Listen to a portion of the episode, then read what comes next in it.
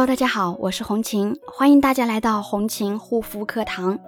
今天呢，来跟大家分享的主题是，有个粉丝在问我说，啊，面部的痘痘伴随着发红，以及挤压不出来东西。那么这里我要告诉大家，要记得这不是一般的痤疮，而是激素脸、激素皮炎型的痘痘。那么激素皮炎型的痘痘怎么样去区分呢？首先呢，激素型的痘痘它会伴随着我们面部的发红，以及痘痘的形态和普通青春期的导致的痤疮呢是两回事，也是皮肤呢表现的两种形式。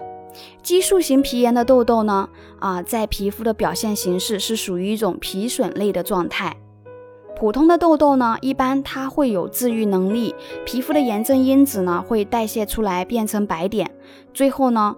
它会完成一颗痘痘的宿命，最后得到平复。但是激素型皮炎的痘痘却不是。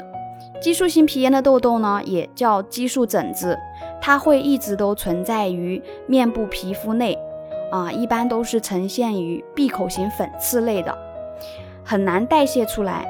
也很少会有冒白头的现象，所以在修复过程当中呢，如果有冒白头等现象呢，其实是好事情，不需要太过于担心的。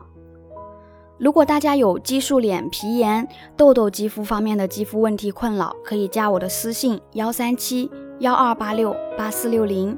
好啦，今天的分享就到这里，感谢大家的收听，我们下一期再见。